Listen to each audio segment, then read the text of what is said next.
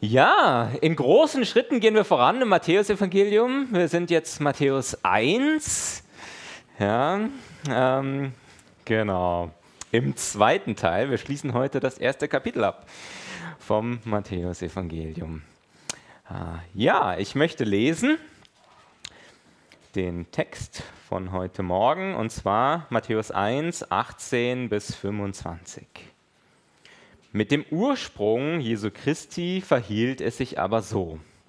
Als nämlich Maria, seine Mutter, dem Josef verlobt war, wurde sie, ehe sie zusammengekommen waren, schwanger befunden vom Heiligen Geist. Josef aber, ihr Mann, der gerecht war und sie nicht öffentlich bloßstellen wollte, gedachte sie heimlich zu entlassen. Während er dies aber überlegte, siehe, da erschien ihm ein Engel des Herrn im Traum und sprach, Josef, Sohn Davids, fürchte dich nicht, Maria, deine Frau, zu dir zu nehmen, denn das in ihr gezeugte ist vom Heiligen Geist. Und sie wird einen Sohn gebären, und du sollst seinen Namen Jesus nennen, denn er wird sein Volk retten von seinen Sünden. Dies alles geschah aber, damit erfüllt würde, was von dem Herrn geredet ist durch den Propheten, der spricht, Siehe, die Jungfrau wird schwanger sein und einen Sohn gebären, und sie werden seinen Namen Immanuel nennen, was übersetzt Gott mit uns, was übersetzt ist Gott mit uns. Josef aber, vom Schlaf erwacht, tat, wie ihm der Engel des Herrn befohlen hatte, und nahm seine Frau zu sich. Und er erkannte sie nicht, bis sie einen Sohn geboren hatte, und er nannte, und er nannte seinen Namen Jesus.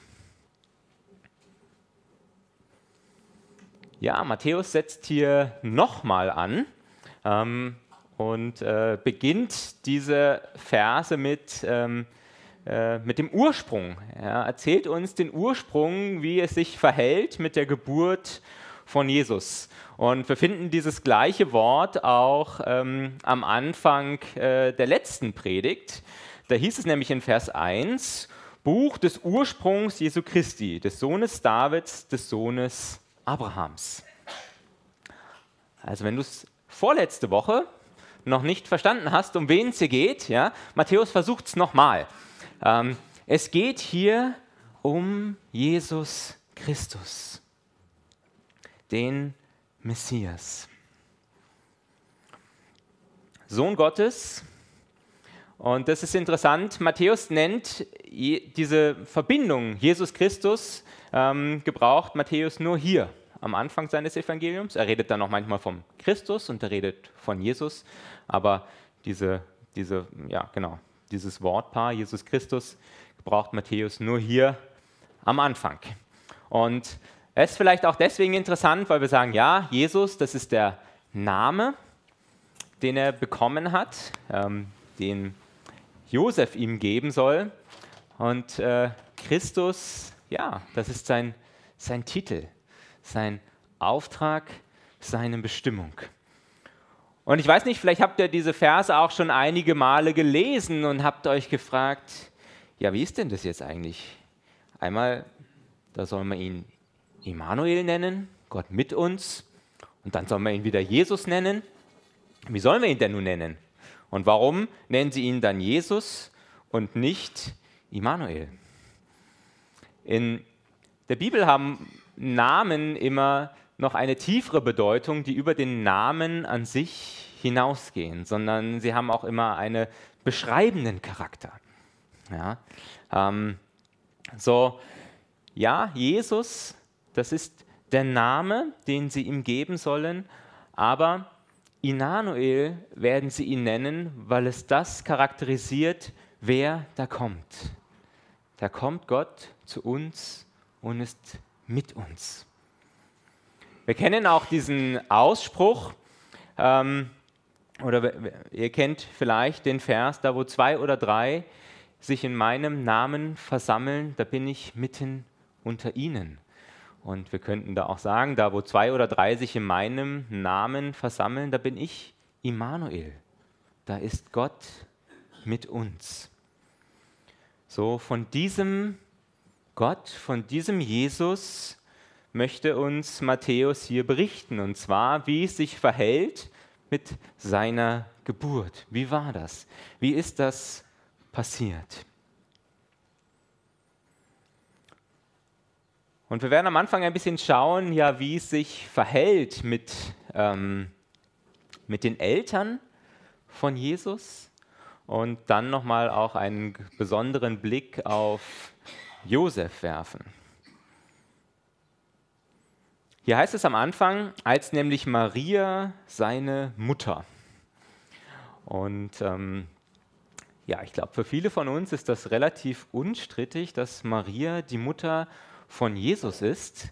Äh, sie wird immer so bezeichnet und benannt und das ist ja auch irgendwie logisch. Sie hat Jesus geboren und doch, ja, ist es ja der Heilige Geist, der dort dieses Kind in Maria hineingegeben hat. Und wir sagen, Jesus war 100% Mensch und 100% Gott.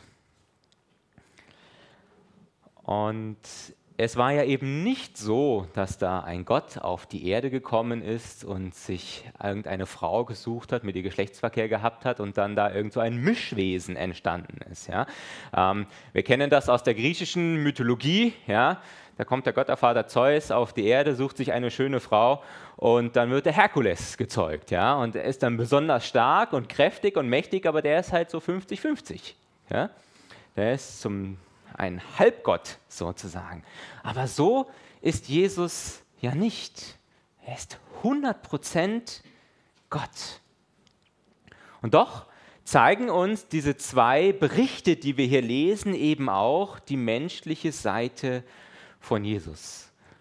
Und ähm, ganz kurz vor zwei Wochen mit, mit der Sarah diskutiert, ja, wie ist es, ist es jetzt überhaupt gerechtfertigt, diesen Stammbaum hier aufzuführen? Denn so jetzt biologisch gesehen, was hat jetzt Josef mit Jesus zu tun? Ähm, ja, steht vielleicht auf der Heiratsurkunde, weil irgendwie Gott wollte man da nicht reinschreiben. Aber jetzt von der Abstammungslinie her ist Josef ja nicht der Vater. Also was bringt mir das, jetzt zu sagen, er kommt aus dem Geschlecht Davids? Stimmt ja gar nicht. Und ähm, dann hat Sarah gesagt, ja, es macht auch viel mehr Sinn, sich quasi die Geschlechtsreihe von Maria anzuschauen. Ja? Aber ich weiß nicht, ähm, ob Maria die biologische Mutter von Jesus gewesen ist. Wie viel DNA von Maria in Jesus gesteckt hat und ob alle gesagt haben, der Bursch schaut aus wie seine Mutter. Ähm, weiß ich nicht. Ja, ähm, und die Bibel macht dazu keine Aussage. Ähm, heute kennen wir das ja auch durchaus. Das hat natürlich damals niemanden, äh, das war natürlich damals vollkommen fremd, aber dass jemand ein Kind austrägt, ähm, wo sowohl Vater als auch Mutter nicht quasi der Mutter entsprechen. Ähm, aber mir geht es jetzt gar nicht darum, wie viel Prozent Jesus jetzt von Maria hatte oder nicht. Aber das, was ich spannend finde, ist, dass wir ganz selbstverständlich sagen, Maria die Mutter von Jesus ihr diese Rolle zuschreiben, auch mit bestimmten Dingen, mit Gefühlen auch, ja, wenn wir darüber reden, oh, wie hat sich Maria gefühlt, als sie Jesus gesehen hat. Ihre Rolle ist klar, aber auf der anderen Seite Josef, da tun wir uns schwer, oder? Josef irgendwie so zu greifen. Wer ist er? Wer ist er auch im Bezug zu Jesus? Können wir einfach so sagen, Josef war der Vater von Jesus. Eine Aussage, die auf jeden Fall gewollt oder ungewollt missverstanden werden kann, die auch in der Geschichte immer wieder zu Kontroversen geführt hat, eben weil man sich das nicht vorstellen konnte, ja, dass Gott dort diesen Jesus in den, ja, in den Schoß von Maria legt. Und ich habe dann aber ein bisschen geschaut und es ist durchaus so, dass Josef als Vater von Jesus benannt wird. Zum einen von den Leuten, für die Menschen damals war klar, das waren Josef und Maria, die Eltern von Jesus. Ähm, wir haben am Freitag im Hauskreis ähm, über die Ich Bin-Worte angefangen, uns auszutauschen. Und ähm, im Zuge der, ähm, des Ausbruchs Ich bin das Brot des Lebens, da murren dann die Leute, als Jesus das sagt. Und da heißt es in Johannes 6, 41 bis 42, ist dieser nicht Jesus, Josefs Sohn, dessen Vater und Mutter wir kennen? Wie kann er jetzt sagen, ich bin vom Himmel gekommen? Ja, für die Leute war das schon ein Affront, wenn Jesus sich in diese Vaterschaft mit Gott gesetzt hat. Ähm, und das können wir wahrscheinlich noch ganz gut nachvollziehen, weil da sagen wir ja, die haben es halt einfach nicht gewusst. Aber auch Lukas selber spricht von Josef als dem Vater von Jesus. Lukas 2, 33. Ähm, nachdem sie im Tempel gewesen sind und ähm, Simeon Gott lobt für den, den er da vor sich hat, da heißt es, und sein Vater und seine Mutter wunderten sich über das, was, ihnen, was ihm gesagt wurde. Und einige Verse weiter, da lesen wir, wie Maria selber auch offensichtlich ganz natürlich Josef als den Vater von Jesus bezeichnet, nämlich als Jesus in Jerusalem geblieben ist und dort im Tempel mit den ähm, Rabbinern diskutiert hat. Da gehen sie dann zurück und als sie ihn finden, da sagt Maria, mein Kind, warum hast du uns das angetan? Dein Vater und ich haben dich mit Schmerzen gesucht. So, ich denke, wenn wir grundsätzlich den Hintergrund uns vor Augen halten und es nicht missverstehen wollen, dann ja, ist es auch legitim, genauso wie wir Maria als Mutter von Jesus bezeichnen, auch Josef als Vater von Jesus zu verstehen.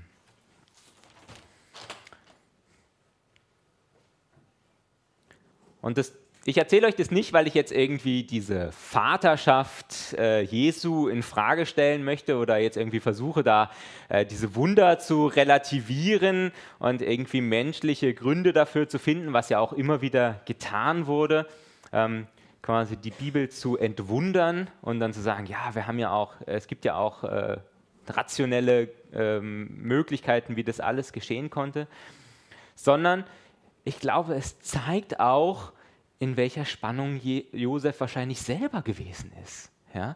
Also wenn wir auf diesen Josef blicken und uns vielleicht nicht ganz sicher sind, wie sollen wir ihn einordnen, wie wird das für ihn gewesen sein? Ja?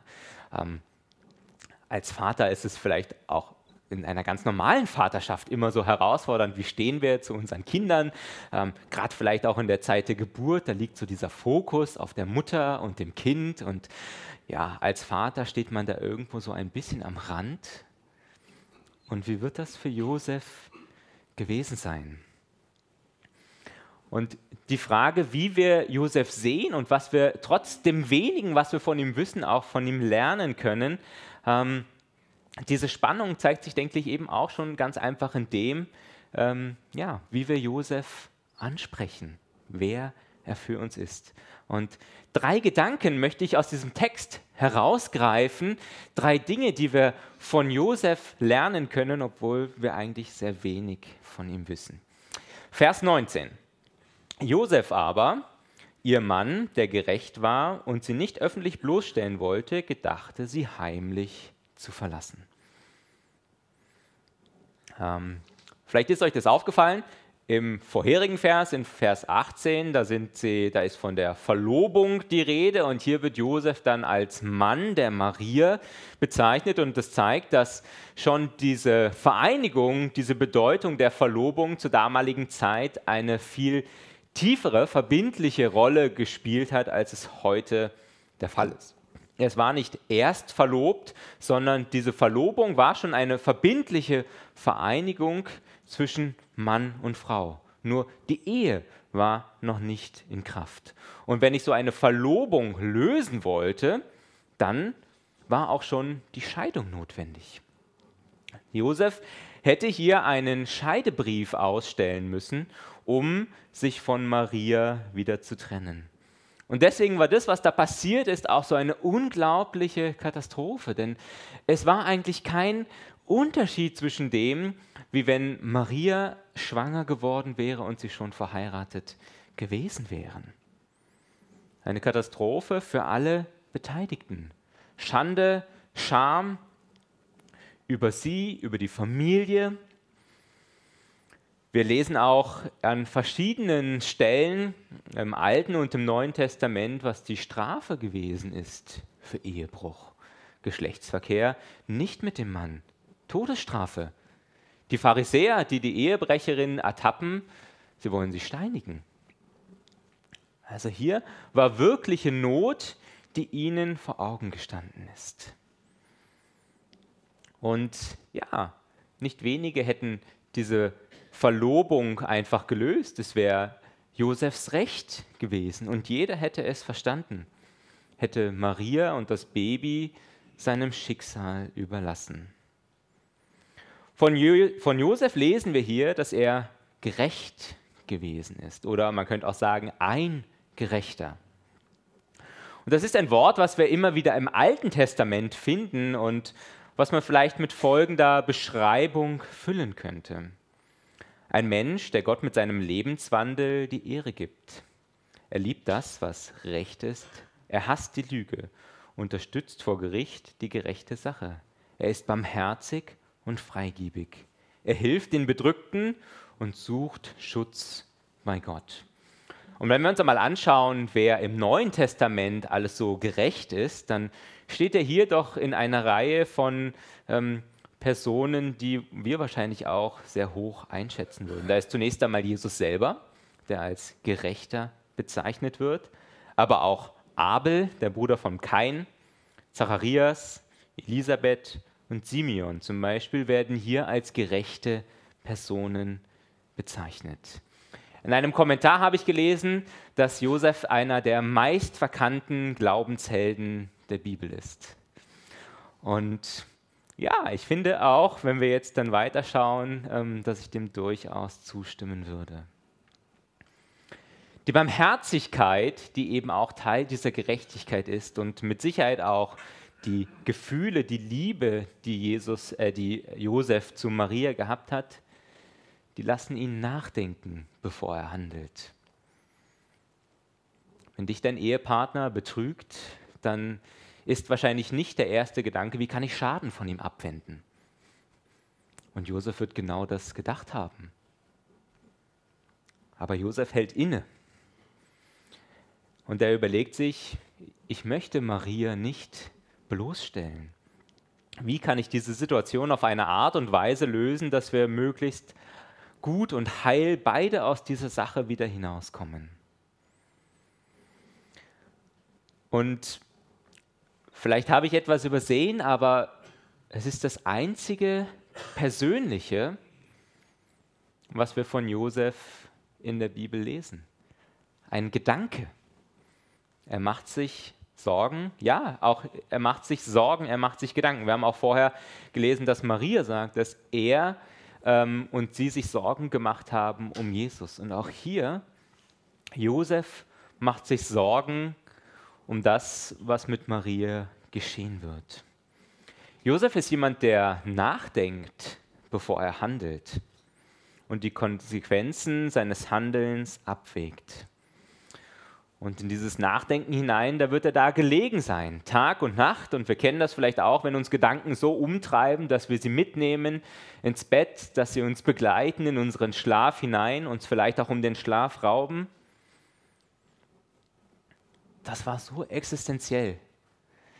Josef war gerecht, war jemand, der Gott nachfolgen wollte, der ihm treu sein wollte.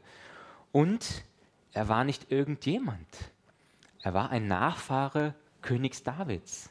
Wie konnte er da mit dieser Maria zusammenleben? Wie konnte er dieses Kind großziehen, was nicht seins war? Aber auf der anderen Seite, wie konnte er hier richtig handeln? Es war etwas, was er ja irgendwie nicht richtig auflösen konnte. Und der menschliche Gedanke, das, was er sich dann macht, um ja, dieses Unglück irgendwie doch abzuwenden ist, dass er überlegt, Maria heimlich zu verlassen.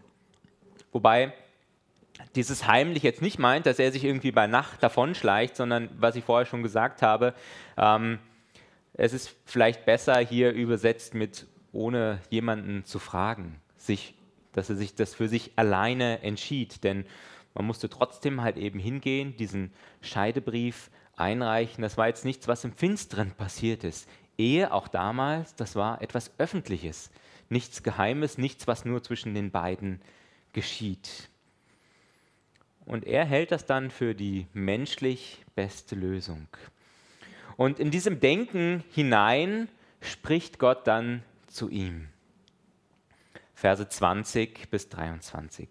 Während er dies aber überlegte, siehe, da erschien ihm ein Engel des Herrn im Traum und sprach, Josef, Sohn Davids, fürchte dich nicht, Maria, deine Frau, ist zu, Maria, deine Frau zu dir zu nehmen.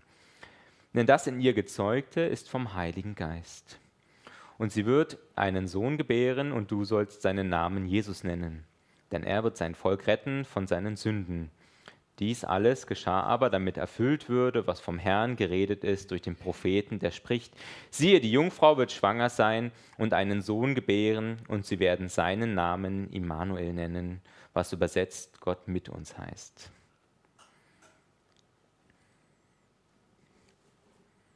Gott spricht in diesem Traum zu ihm und wo wir im Alten Testament das öfter sehen, dass Gott durch Träume zu Menschen spricht, ähm, da finden wir das im Neuen Testament nur noch sehr selten.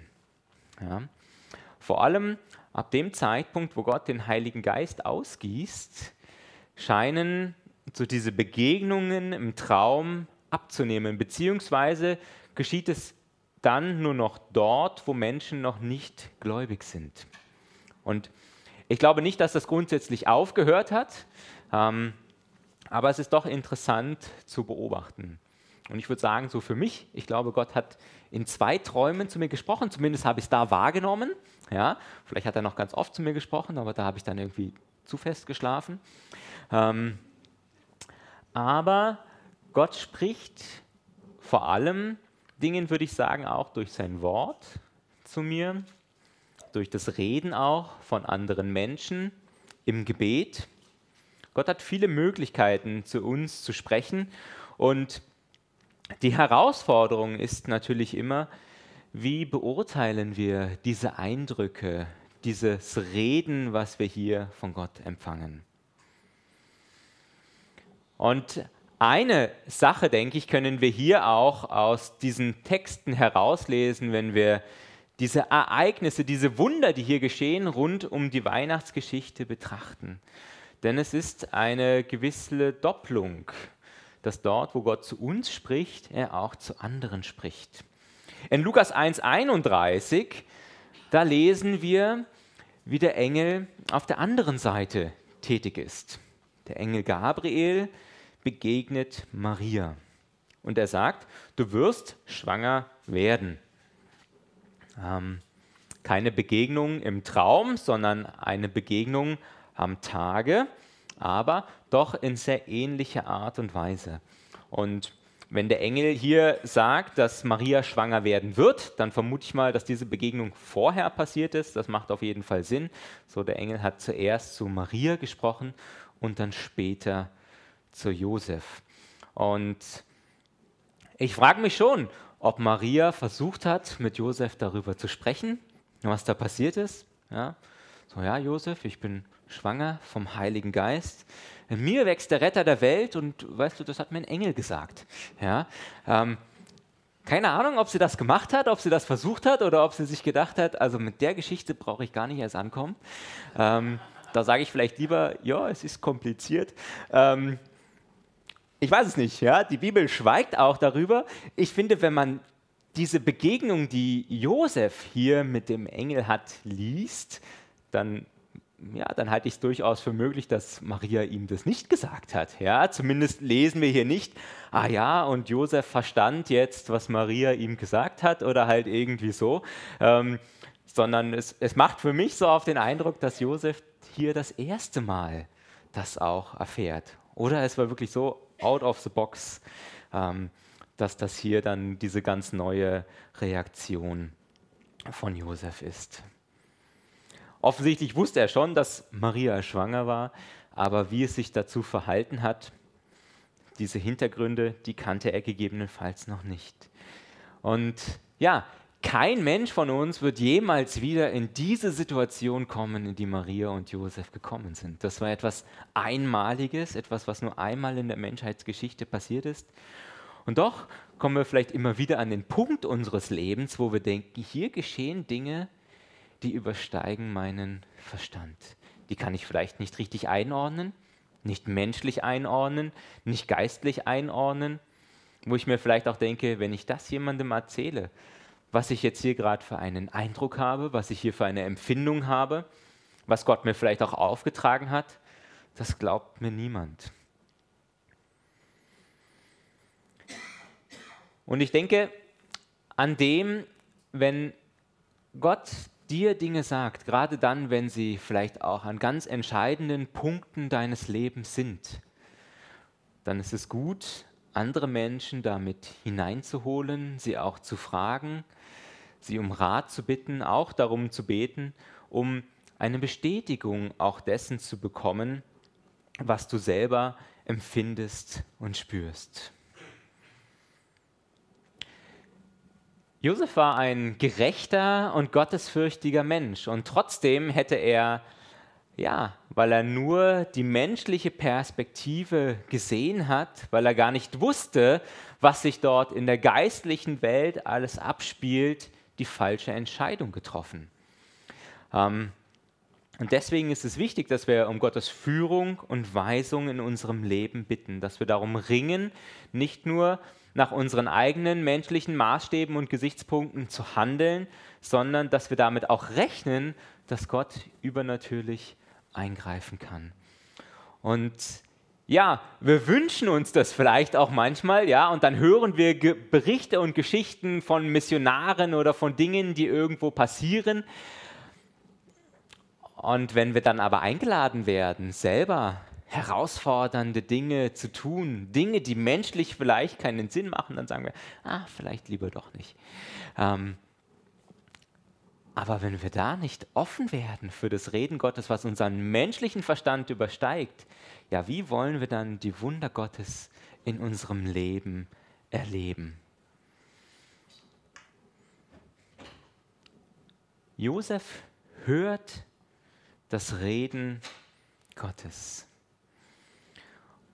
Und ja, ich vermute, spätestens danach werden sie sich irgendwie doch mal auch ausgetauscht haben, die beiden, ja, und werden vielleicht draufgekommen, ja, und dann kommt der Josef zu Maria und sagt, ja, du, mir ist ein Engel erschienen, und dann sagt die Maria, ja, mir auch, ja, und was hat er zu dir gesagt? Ja, ich werde schwanger vom Heiligen Geist, ja, genau, das hat er mir auch gesagt. Und wie ist der Name? Jesus, ja, genau, Immanuel, zweiter Name, nee, weiß nicht so genau, nur ein Vorname.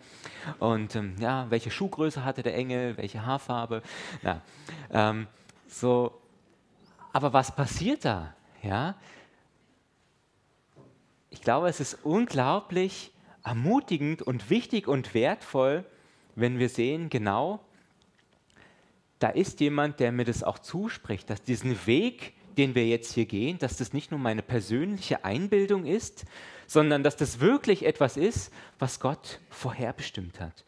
Und es ist interessant, wir sehen das ja dann später nochmal, wenn sie in den Tempel gehen, um da Jesus segnen zu lassen, wenn Simeon Jesus begegnet und dann da auch diesen Lob über ihn ausspricht, da heißt es dann, dass sie sich gewundert haben über das, was Simeon gesagt hat. Und das, wir sehen das ja immer wieder, dass Menschen Erlebnisse mit Gott haben und dann, wo wir uns denken, also wenn du das erlebt hast, dann kann dich nichts mehr in deinem Leben in Zweifel bringen. Und, ähm, und doch geschieht's. Ja? Das heißt, wir brauchen diesen, diesen Zuspruch immer wieder, dass das, was wir hier mit Gott erfahren, dass unser Glaube, den wir an Gott haben und dass das, wie er wirkt, dass das immer wieder auch bestätigt wird. Und ich glaube, mit dem, was die beiden erlebt haben, da konnten sie sich diesen Zuspruch immer wieder auch gegenseitig zusprechen. Ich habe mir dann auch gedacht, ja, wie, wie war das dann? So, wer kennt es nicht von uns? Ja, ähm, schwanger, auf einem Esel, man läuft durch die Straßen und man sucht irgendwie einen Platz, wo man die Nacht verbringen kann, weiß nicht genau, wann geht die Geburt los und überall gehen die Türen zu und man denkt sich, also wenn das jetzt irgendwie der Retter der Welt ist, der da geboren wird und Gott im Himmel derjenige ist, der da im Hintergrund die Fäden zieht, da könnte doch vielleicht irgendwo mal so in einem Drei-Sterne-Hotel wenigstens die Tür aufgehen mit ein bisschen Halbpension. Was macht wir hier? Ja? Wir laufen da irgendwie durch die Nacht und nichts geschieht und alles ist mühsam und schwierig. Aber hey, Gott hat uns das zugesprochen.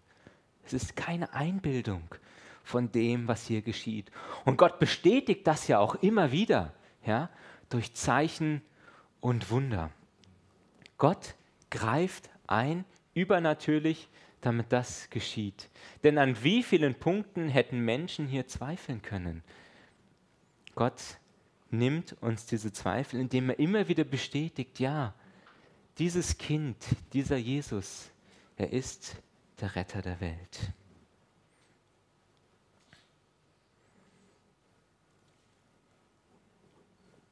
Josef denkt nach, er hört auf das, was der Engel, was Gott ihm sagt, und Josef handelt.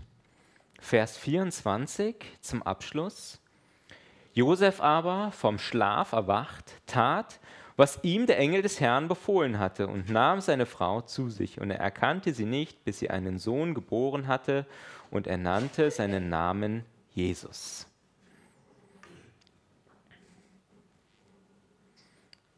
Drei Dinge, die wir hier von Josef lernen können, obwohl wir eigentlich so wenig von ihm erfahren. Keinen einzigen Satz, sagt er in der Bibel. Ähm, die perfekte Rolle im Krippenspiel für alle, die nichts sagen wollen.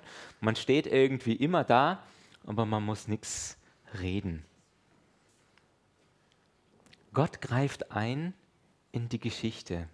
Auf übernatürliche Weise. Wunder um Wunder geschehen. Schwanger durch den Heiligen Geist, Engel hier, Engel da, eine ganze Schar von Engeln, die den, ähm, die den Hirten erscheint, um die Geburt des Retters anzukündigen. Gott kann alles selbst. Das sehen wir auch hier in dieser Geschichte. Und doch gebraucht er uns Menschen. Ringt darum, dass wir an ihn glauben uns aufmachen, Schritte zu gehen und uns von ihm gebrauchen zu lassen. Dass wir ihm vertrauen, an ihn glauben, an den lebendigen Gott. Josef tut das. Er hört das, was der Engel ihm sagt und sagt, ja, ich glaube an diesen Jesus, der da kommen wird. Und ich tue das, was der Engel mir sagt. Denken, hören, tun, das sind drei kurze Worte, aber wenn wir das tun im Sinne Gottes, dann können wir ihm viel Ehre machen und viel Freude bereiten. Und dann kann in unserem Leben Großes geschehen. Dann können wir Wunder erleben, die Gott wirkt. Nachdenken über Gottes Willen, hören auf das, was er uns zu sagen hat und tun, wozu er uns auffordert. Ich möchte schließen mit Sprüche 3, den Versen 5 und 6. Und da heißt es, Vertraue von ganzem Herzen auf den Herrn und verlasse dich nicht auf deinen Verstand. Denke an ihn, was immer du tust, dann wird er es dir, dann wird er dir den richtigen Weg zeigen. Amen.